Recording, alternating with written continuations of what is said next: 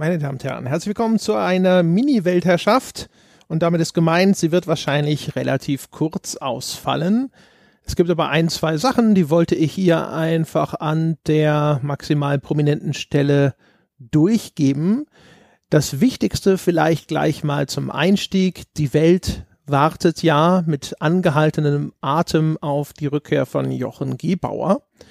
Und da gibt es auch keinerlei Updates zu verkünden. Jochen kommt im August wieder, genauso wie auch zuletzt angekündigt. Ähm, es erschien mir aber sinnvoll, vielleicht nochmal eine Konkretisierung vorzunehmen, um hier äh, die Erwartungen zu managen.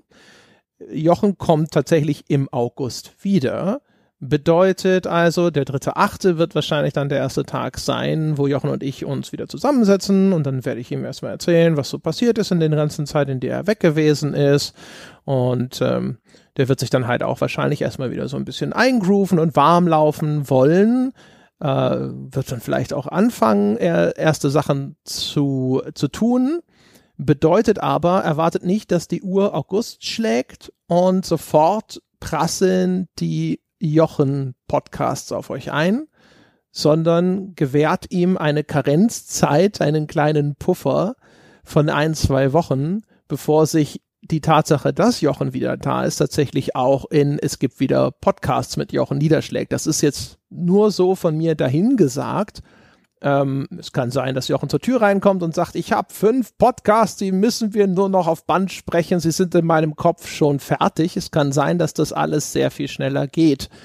Ich will nur an dieser Stelle schon mal sagen, es kann eben sein, dass das nicht so ist und das ist ganz normal. Nur weil nicht sofort in der ersten Augustwoche wieder Podcasts mit Jochen auftauchen, hat sich nichts geändert an der Ansage, dass Jochen im August wiederkommt.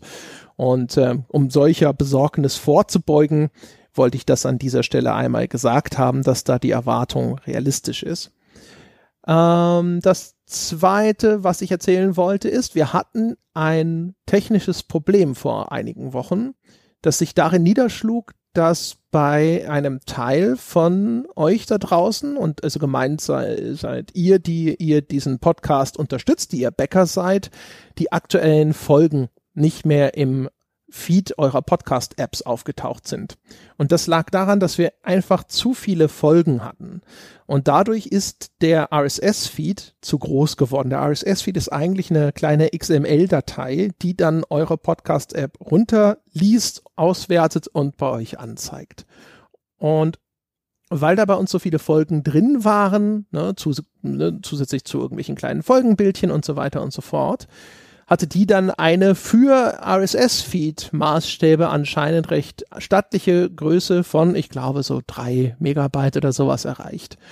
Und einige Podcast-Apps reagieren darauf deswegen empfindlich, weil gerade zum Beispiel, wenn man das über eine mobile Verbindung abruft, die dann jetzt vielleicht nicht eine mega hohe Bandbreite gerade hat, dann kann es eben ein paar Sekunden dauern, diesen Feed abzurufen.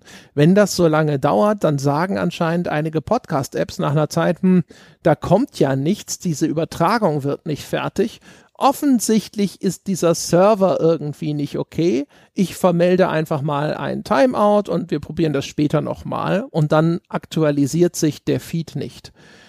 Ähm, das ist eben ein Problem, das liegt auf Seiten einiger Apps, wie die damit umgehen, wenn es ein bisschen länger dauert mit dem Download dieses RSS-Feeds. Und das wiederum ist gekoppelt daran, wie groß der ist. Und auf unserer Seite konnten wir da nur eine Sache machen, der Feed musste kleiner werden.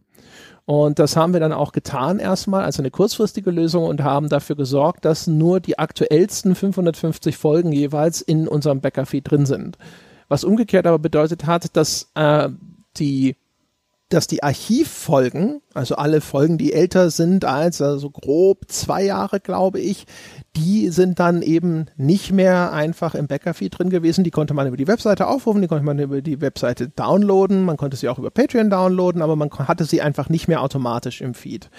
Also daran können wir natürlich auch jetzt nichts mehr ändern. Also die sind weiterhin nicht in dem Standardfeed enthalten, sonst wird der wieder zu groß. Wir haben jetzt aber Archivfeeds im Angebot und das ist auch schon als Feature live geschaltet. Das heißt also, wenn ihr jetzt auf gamespodcast.de geht und dann auf meinen Account klickt und dann loggt ihr euch ein, eben über Patreon oder Steady, je nachdem, dann seht ihr da, wo auch euer normaler Bäcker-Feed angezeigt wird, jetzt eben zusätzlich diese Archivfeeds die nach Jahren unterteilt sind. Das heißt, dort könnt ihr euch dann eben die alten Folgen aus den Jahren 2016, 17 und so weiter als RSS-Feed jeweils runterladen.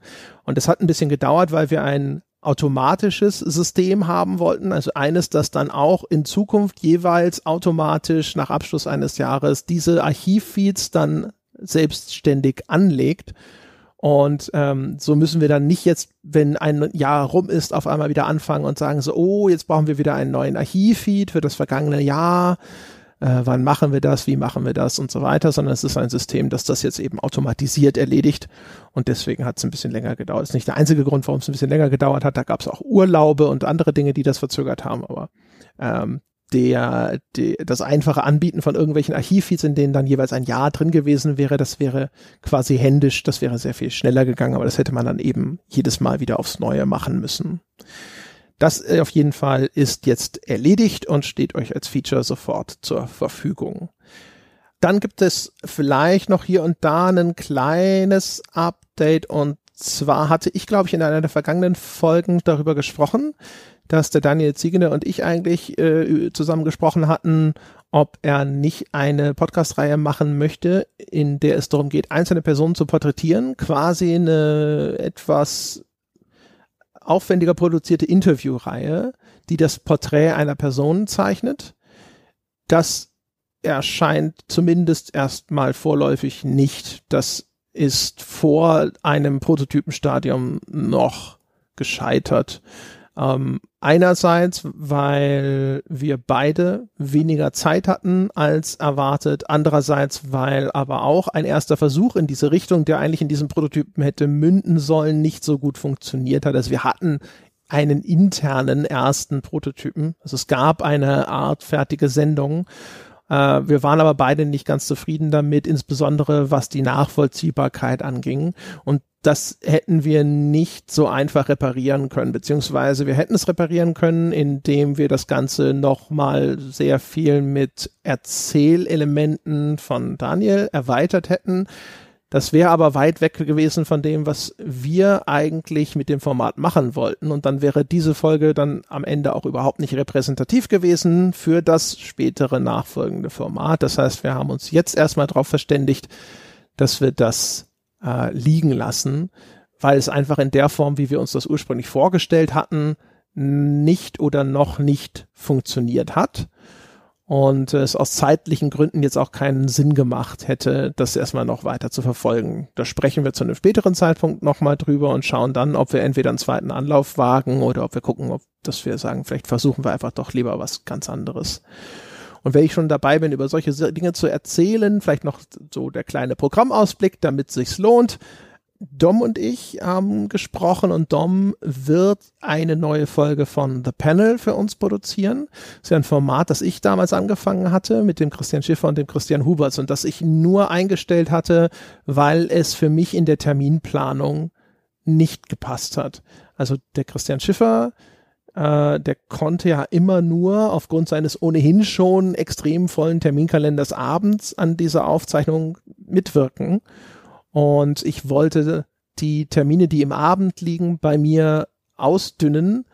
Davon habe ich jetzt immer noch zwei, drei immer jeden Monat und ich, das ist eine Zeit, aber die ich wirklich so ein bisschen als Freizeit frei halten wollte, dass ich dann eben nicht auch noch in der Zeit zwischen 18 und 22 Uhr oder sowas Aufnahmen habe.